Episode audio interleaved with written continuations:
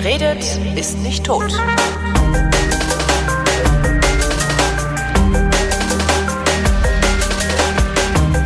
Willkommen zum Geschichtsunterricht einer Koproduktion von Vrindt und DLF Nova und wie immer, wenn das so, das, also wie immer ist, ihr wisst schon, Matthias von Hellfeld ist zugeschaltet aus Köln.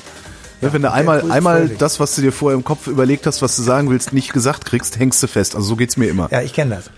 Ja. Mhm. Also guten Tag. Guten Tag. Thema heute. Das Toleranzedikt. Hammer. Mhm. Ich weiß nicht mal, was ein Edikt ist. Also Toleranz kenne ich. Ja. Toleranz ist Firlefanz, habe ich mal gelernt. Ja. ähm, Also ich kann intolerant sein, auch ohne Laktose, habe ich neulich gemerkt. auch schön. Wer, wer ist wem gegenüber tolerant und Ja. was ist ein Edikt? Ja, also ein Edikt, äh, das kann man eigentlich relativ leicht sich merken, hat wenig mit Demokratie zu tun, sondern es wird verkündet. Und zwar von jemandem, der die Macht hat. Und in diesem Falle reden wir von einem Edikt, das Toleranz verkündet. Und ähm, wir sind in der Zeit kurz nach dem Dreißigjährigen Krieg. Und wir befinden uns in einer Gegend Deutschlands, die Brandenburg damals hieß und auch heute noch heißt. So, und ähm, wenn wir uns im Schulbuch noch mal kurz äh, orientieren, wir haben gelernt, dass der Dreißigjährige Krieg sehr, sehr stark in Brandenburg. Ach, scheiße. Ist egal, lass laufen. Sehr, sehr stark in Brandenburg stattgefunden hat. Also das Land war ziemlich verwüstet und ähm, die Felder waren ruiniert, die Bauern waren ruiniert. Es wurde oft das Saatgut zur Ernährung verwendet und damit natürlich fürs nächste Jahr wieder keine Ernährung geplant sozusagen oder gemacht. Also es war eine aus, ziemlich aus düstere Dummheit oder weil es nicht anders ging? Nein, also es war teilweise wirklich, weil es nicht anders ging, Okay. teilweise gab es marodierende Banden, ähm, Soldaten, die von ihren jeweiligen Dienstherren nicht vernünftig bezahlt wurden und dann sich nahmen, was sie bekamen. Und dazu gehörte mitunter auch das Saatgut. Vor allem aber natürlich das liebe Vieh, das sie geschlachtet haben und gegessen haben und damit sozusagen die Grundlage des bäuerlichen Daseins weggenommen haben und tatsächlich für lange Zeit auch für Armut und für Elend und für schwierige Situationen und schwierige ökonomische Situationen gesorgt haben. Und davon war eben Brandenburg besonders betroffen. Nochmal ein Hintergrund dazu. Das war ja auch ein Religionskrieg. Also der 30-jährige Krieg hatte auch etwas damit zu tun, ob es nun wirklich in Europa gleiche, gleichberechtigte Religionen geben könnte oder christliche Konfessionen einer Glaubensrichtung. Und das hatte erbittert ähm, ausgefochten werden müssen. Am Ende war dann sozusagen eine Toleranz da. Im Westfälischen Frieden von 1648 wurde die Gleichberechtigung der drei Religionen festgeschrieben. Drei. Aber, und das ist ja immer so ein Problem, wenn Da- irgendwo da- etwas drei Religionen? Ja, Welche? katholisch, protestantisch, kalvinistisch. Ah, okay. Ja, drei Konfessionen einer Religion. So, und äh, das Problem ist ja immer, wenn man das in so einem Vertrag festschreibt, halten sich die Leute auch daran. Und dann kommt sozusagen die Nagelprobe und wir können feststellen, so im Prinzip hat es natürlich eine Befriedung des religiösen Zusammenlebens in Europa gegeben, aber es gab eben auch Stellen, wo das nicht so ganz einfach war. Und dazu gehörte Brandenburg. So, also wir haben im Kopf, das Land ist relativ zerstört. Wir haben im Kopf, dort ist relativ viel Protestantismus. Ähm, das ist auch heute noch so. Die Katholiken sind dort in der Minderheit gewesen und ähm, das Land musste aufgebaut werden. Und dieses alles äh, vergegenwärtigte der große Kurfürst von Brandenburg. Der große Kurfürst von Brandenburg heißt einfach eigentlich Friedrich Wilhelm, wie alle diese Fürsten irgendwie Wilhelm oder irgendwie Friedrich geheißen haben. Wollte gerade fragen, ja. Hm. Ja, und man wusste, man weiß immer nicht, wer jetzt Genau. wirklich gemeint ist. Also man muss so ein bisschen dann auch aufpassen. Jedenfalls ähm, ist es so, dass der große Kurfürst ähm, tatsächlich äh, sich sehr verdient gemacht hat um den Wiederaufbau dieses doch weitgehend zerstörten Landes. Ähm, er regierte von 1640 bis 1688, also wirklich auch eine lange Zeit, fast 50 Jahre. Und ein Teil dieser, ähm, ich sag mal, Dinge, die er getan hat, um das Land wieder aufzubauen, war Kontakt aufzunehmen mit einer großen Gruppe von Flüchtlingen in Europa.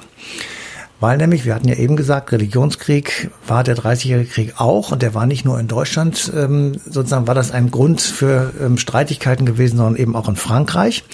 Und in Frankreich ähm, waren die Hugenotten diejenigen, die also ähm, von der katholischen Mehrheit des Landes sozusagen ins Visier genommen wurden und auch viele Jahre verfolgt wurden. Es gab insgesamt acht Hugenottenkriege mit ganz fürchterlichen, katastrophischen ähm, Exzessen geradezu. Ähm, das Ganze wurde aber tatsächlich dann auch im Frieden von ähm, Westfälischen Frieden 1648, ich sag mal in Anführungsstrichen, befriedet. Aber trotzdem gab es eine große Flüchtlingswelle. Und viele von diesen Hugenotten klopften in Brandenburg an. So, und dann hat der große Kurfürst gesagt, das ist eigentlich gar nicht so schlecht.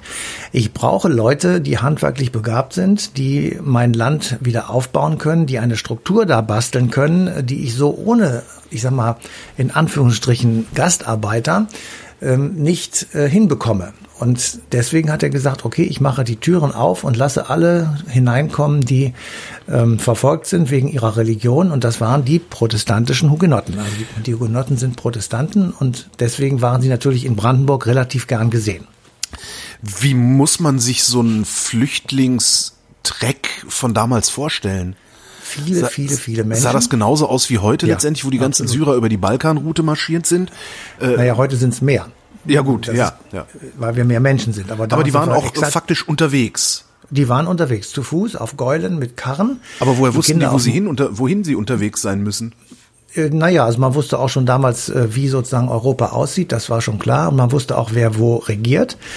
Und ähm, die genaue Zahl weiß ich jetzt nicht so aus dem Kopf, aber die wird sechsstellig gewesen sein mhm. von Hugenotten, die aus Frankreich ausgewandert sind. Viele im Übrigen nach Amerika, viele sind wirklich weit weggefahren und äh, haben sich irgendwo anders komplett neu niedergelassen und neu erfunden sozusagen. Mhm. Aber viele eben auch in Brandenburg und im Übrigen gibt es auch heute noch Hugenottenvereine in, in Deutschland, also die diese Tradition pflegen und die eben auch äh, den alten Fluchtweg sozusagen nachgehen und dort Wandelpfade gemacht haben, um zu erinnern, äh, was dort eben auch für ein Leid ge geherrscht hat und ähm, wie schwierig das eben auch war, ich sag mal, ähm, schlicht zu überleben. Also man muss sich auch vorstellen, wenn du von, ich sag mal, nehmen wir mal einfach mal Paris, von Paris nach Berlin zu Fuß gehst, das ist eben auch schon eine ganz schöne Strecke und ähm, da hast du viele Schwierigkeiten zu bewältigen. Aber am Schluss des Tages sozusagen lohnte es sich, weil man in Brandenburg eben mit offenen Armen empfangen wurde. Aber wie hat der, weil also ich vergleiche das immer noch mit heute. Also heute hast du moderne Kommunikationsmöglichkeiten, tralalala, braucht man nicht drüber reden. Wie hat er damals die Hugenotten kontaktiert? Naja, die wussten, dass das ging auch andersrum. Die wussten, dass ähm, Brandenburg weitgehend protestantisch war. Ja. Und der große Kurfürst hatte signalisiert, ich meine, ähm, damals gab es keine Handys und kein Telefon, das eben. ist schon klar, aber es gab reitende Boten. Und hatte eben signalisiert, dass er Leute brauchte, die bestimmte Dinge tun konnten. Also Handwerk, mhm. äh, Dienstleistungen und so weiter. Und daraufhin haben dann eben die ein oder anderen beschlossen, dann gehen wir doch nach Brandenburg und lassen uns dort nieder und versuchen eben einfach äh, unsere Religion dort in Frieden leben zu können. Also eher so eine und, Parallelität, die waren eh schon irgendwie auf dem Weg und der große Kurfürst hat gesagt, ja, ja, klar, ihr seid auf dem Weg, kommt einfach her.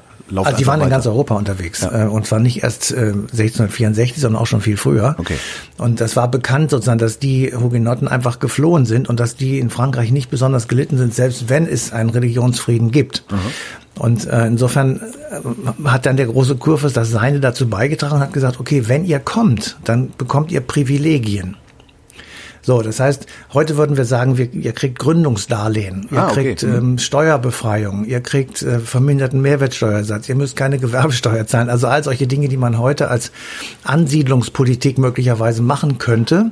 Das hat der große Kurfürst eben damals auch gemacht und ähm, er gewährte diesen Flüchtlingen relativ großzügig ähm, Privilegien. Und zu diesen Privilegien gehörte eben, dass sie auch ihre Religion frei ausüben durften, und zwar in ihrer Landessprache, also in ihrer eigenen, in diesem Falle französischen Sprache. So, und jetzt, ähm, also das ist sozusagen die Voraussetzung, äh, die also sozusagen vor dieser Zeit schon stattgefunden hat. Und nun muss man sich vorstellen, es gab ja jede Menge Protestanten eben in Brandenburg. Und die Aha. sehen auf einmal, dass dort ich sag mal in Anführungsstrichen, äh, konfessionelle Konkurrenz kommt. Ja. Und die beklagen sich nun darüber, dass die Privilegien bekommen, die sie selber nicht bekommen. Die Aha. beklagen sich darüber, dass in der Kirche auf einmal Französisch parliert wird und sie das gar nicht verstehen.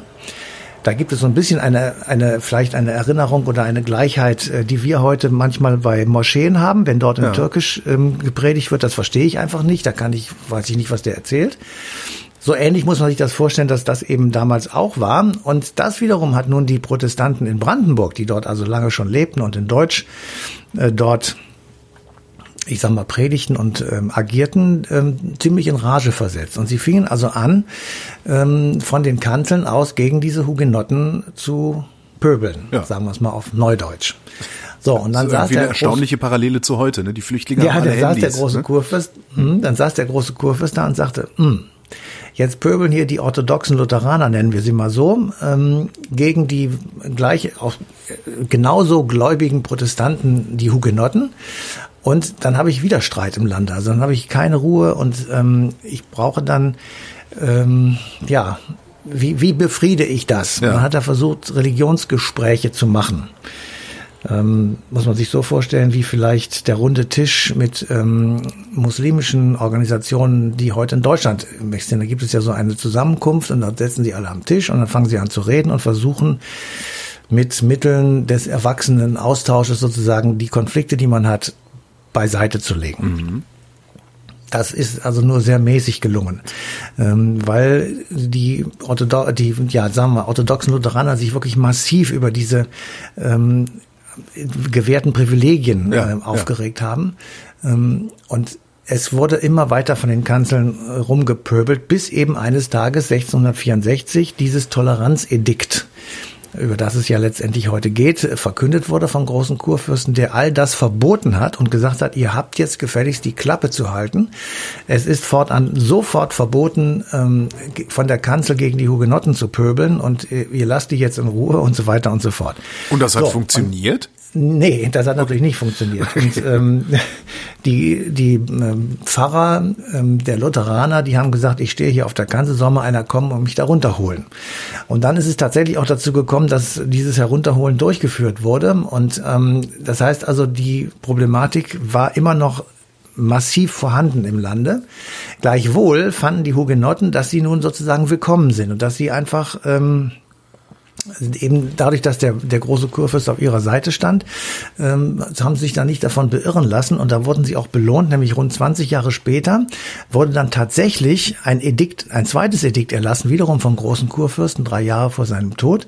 Und ähm, das heißt, im, im Text oben drüber steht, Kur-Brandenburgisches Edikt betreffend diejenigen Rechte, Privilegia und andere Wohltaten, welche seine kurfürstliche Durchlaucht zu Brandenburg denen evangelisch reformierten französischer Nation so sich in ihren Land niederlassen werden, da selbst zu verstatten gnädigst entschlossen sein. Zitat Ende. Das steht als Titel über das große Edikt äh, von 1685. Also es gab zwei Edikte, wir haben jetzt das von 1664 genommen ähm, in dem also versucht wird, sozusagen den, das Miteinander dieser beiden eigentlich gleichen ähm, Religionskonfessionen äh, zu regeln.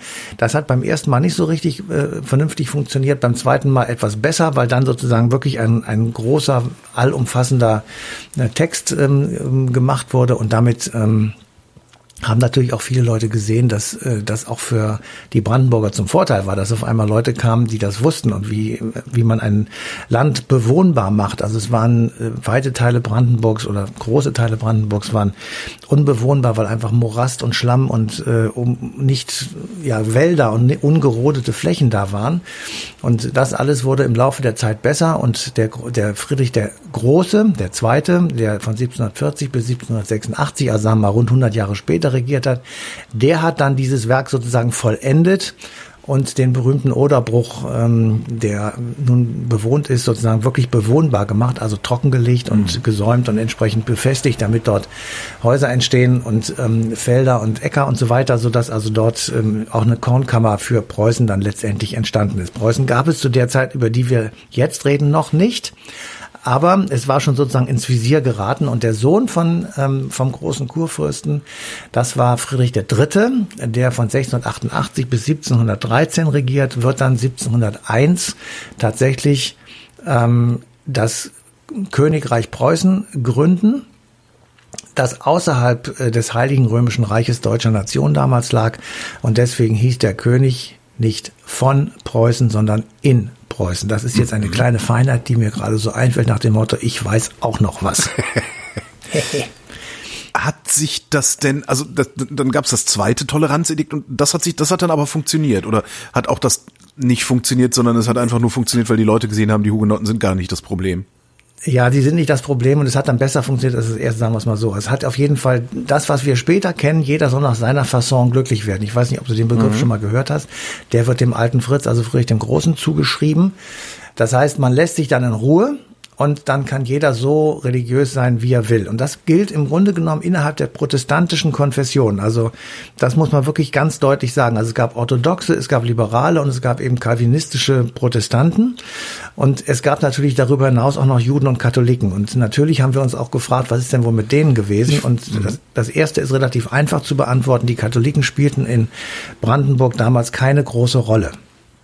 Es gab zwar Bistümer, aber die wurden dann irgendwann im Zuge der Reformation auch wieder geschlossen und ähm, also es war im Grunde genommen nicht ähm, nicht das heißt, letztendlich haben sich die Protestanten dann, nachdem sie sich gegenseitig zusammengerauft haben, haben sie sich an den Katholiken ausgetobt. Nein, nein, nein, das war schon vorher. Also okay. die Reformation war ja 100 Jahre vorher und äh, der Auslöser all dieser religiösen, äh, ja, sag mal, Situation, die wir da in Europa hatten. Und äh, im Zuge dieser Reformation ist eben Brandenburg äh, einfach durch die Entscheidung der Kurfürsten protestantisch geworden, mit dem Ergebnis, dass die Katholiken das Land verlassen haben. Aha. Und dass dann auch irgendwann die Bistümer überflüssig wurden. Also die Katholiken waren nicht das Problem und Juden, bei Juden war es etwas drastischer. Dort gab es ein Ansiedlungsverbot geradezu. Wow. Ähm, und insofern ähm, ähm, war also äh, das für die ganz extrem schwierig und bis 1671 wurde das aufrechterhalten, also 1664 war das Toleranzedikt. 1671 gab es dann ein Edikt, ähm, das dieses Ansiedlungsverbot lockerte mhm. und sie behielten, sie erhielten auch Privilegien, die Juden, die ansiedeln wollten, aber sie mussten sich äh, mit Geld sozusagen diese Privilegien erkaufen. Und ich habe mal so ein Beispiel rausgesucht. Man musste also 8000 Taler bezahlen um von der Pflicht befreit zu sein, einen gelben Fleck auf der Kleidung zu tragen. Ähm, damals schon. Ich wollte gerade sagen, damals schon. Das gab es auch schon noch viel früher. Ähm, also im 13. Jahrhundert war das auch schon mal so, dass man eine besondere markierte Kleidung tragen musste als Jude. Und ähm, um also davon befreit zu werden, musste man 8000 Taler abdrücken und dann war das erledigt. Und das traf eben auf viele reiche Juden zu, die aus Wien oder anderswo kamen und äh, dieses ähm, äh, machen konnten. Aber für die Katholiken war Brandenburg ein, ein schlechtes Pflaster sozusagen. Dieses Ansiedlungsverbot und diese Kennzeichnungspflicht von Juden, ist das irgendwie ich sag mal, sinnvoll begründet worden oder ist das eigentlich auch nur wieder einer der Ausflüsse des jahrhundertealten Antisemitismus in Europa? Naja, es war eher ein Antijudaismus. Also die, ähm, die Juden galten, das müssen wir jetzt hier nicht lange ausführen, schrecklicherweise äh, in ganz Europa für viele Menschen als Ursache allen Übels. Ja. Und ähm, der schlichte Mensch dachte damals, wenn wir uns der Juden entledigen, dann ist das Übel auch weg. Und ähm, deswegen kann man also wirklich sagen, immer wenn irgendwo eine Katastrophe passiert ist, dann kannst du sehr schnell ähm, ein Pogrom finden oder mhm. ähm, antijüdische Ausschreitungen, sagen wir mal, ähm, eben hin bis zu Pogromen und Scheiterhaufen. Und das wurde alles begründet, in Anführungsstrichen, eben ähm, mit der Anwesenheit von Juden, die, was weiß ich, die Brunnen vergiften, die ähm, ja, ja. durch ähm, welche Methoden auch immer von Pestilenzen und anderen Krankheiten verschont blieben und deswegen sich sozusagen an die, ähm, weiß ich nicht, an die Frauen rangemacht haben und so weiter. Also diese ganzen Vorstellungen, die es damals gab, ähm, haben eben dazu geführt, dass äh, Juden verfolgt wurden und dass eben äh, durchaus auch in manchen Landstrichen Juden richtig gehend vertrieben wurden. Und wenn sie eben äh, erstmal vertrieben waren, dann kamen sie meistens auch nicht zurück. Und ähm, das galt eben sogar per Anordnung und das wurde dann 1671 aufgehoben oder sagen wir mal gegen Geldzahlung aufgehoben, was ja im Grunde genommen nur eine Einnahmequelle für den Staat mhm. gewesen ist. Und ähm, der sich leisten konnte und der nach Brandenburg wollte, der konnte das machen. So eigentlich äh, finde ich das einigermaßen schade in dieser ganzen Geschichte, weil jemand, der so weitsichtig ist, dieses Toleranzedikt den Hugenotten gegenüber zu formulieren, von dem könnte man ja auch eigentlich erwarten, dass er so weitsichtig ist, den Verschwörungstheorien über die Juden nicht anheimzufallen. Aber ja. hat, dazu hat es dann doch nicht gereicht. Nein, also das war ein, ein, ein ja. Gedankengebäude, das äh, weit über jede Form von Intelligenz hinausging mhm. und ähm, eben von vielen Leuten ja nachvollzogen und gepredigt wurde. Und ähm, im Grunde genommen also eigentlich war er tatsächlich ein relativ weitblickender Mensch. Ähm, wir hatten eben schon das Stichwort Preußen gesagt. Also zu der Zeit, in der wir uns jetzt befinden, gab es Preußen noch gar nicht. Aber ähm, er hat also relativ schnell gemerkt, dass äh, das, was Ostpreußen war, also im, Osten von Brandenburg liegt, ähm, dass man das äh, ganz gut hätte haben können oder haben wollen, weil das eben noch relativ unbewohnt war und aber dann doch attraktiv. Und dann sagt er, wie mache ich das und wie kriege ich den Kaiser dazu, mir das zu genehmigen? Und das kriegte er dadurch hin, dass er eben ähm, ich sag mal, erstmal gute Kontakte pflegt und dann seinem Sohn, dem Friedrich III., ähm, sozusagen nahelegte, an der Seite des Kaisers zu stehen und eine Gelegenheit bot sich im, im spanischen Erbfolgekrieg. Das ist jetzt eine lange Geschichte, die will ich nicht erzählen, mhm. aber dadurch, dass eben Preußen dem Kaiser dort Hilfe anbot und gesagt hat, okay, du kriegst von uns Soldaten, du kriegst Geld, du kriegst Ressourcen, wenn du uns erlaubst, dieses preußische Königtum zu gründen. Und hat, er, hat der Kaiser gesagt, ja, das darfst du, aber eben nur, wenn du nicht sagst König von Preußen, sondern in Preußen. Das heißt also, du bist, in, in, du bist König in einem Gebiet, das außerhalb des Heiligen Römischen Reiches deutscher Nation liegt. Weil er konnte sich nicht vorstellen, dass er in diesem ausgewogenen System von Territorialfürsten, die in diesem Heiligen Römischen Reich äh, existierten und teilweise ja auch gegen den Kaiser opponiert haben, dass er da noch einen weiteren König hinzufügt, der auch relativ mächtig sein würde, weil natürlich Brandenburg und Preußen zusammen ist ein großer Flecken gewesen, sodass also es eine ganz lange Zeit so war, dass der König in Preußen auch gleichzeitig Kurfürst von Brandenburg war. Ist der König in Preußen denn irgendwann zum König von Preußen geworden? Ja, ja, sehr gute Frage. Und zwar mit Friedrich dem Großen. Ah ja. Weil der hat einfach gesagt, es interessiert mich als einen feuchten Kehricht und der hat ja reine Machtpolitik betrieben mhm. gegenüber Schlesien, gegenüber Österreich, gegenüber Russland und hat äh, dieses Preußen-Brandenburg, nennen wir es mal, oder Brandenburg-Preußen, äh, massiv territorial ausgeweitet und zu einem eigenen Königreich entwickelt. So, und ähm, er hat sich ein, wirklich ein Kehricht drum geschert, was die anderen sagen, sondern er hat einfach so, er war so aufgerüstet, ja, und so mächtig, dass es schon relativ kompliziert und schwierig war, gegen Preußen militärisch anzutreten. Hm, wir kennen ja alle den Spruch aus der französischen Revolution, kommt ja vom Grafen Mirabeau. Preußen ist die einzige Armee, die sich einen Staat hält. Und ah. das galt tatsächlich äh, für den Anfang des 18. Jahrhunderts oder ich sag mal im ganzen 18. Jahrhundert galt das tatsächlich. Matthias von Hellfeld, vielen Dank. Bitteschön. Und euch danken wir für die Aufmerksamkeit und verweisen auf den 16. September 2019, denn da läuft die passende Ausgabe Eine Stunde History auf DLF Nova. Wer redet,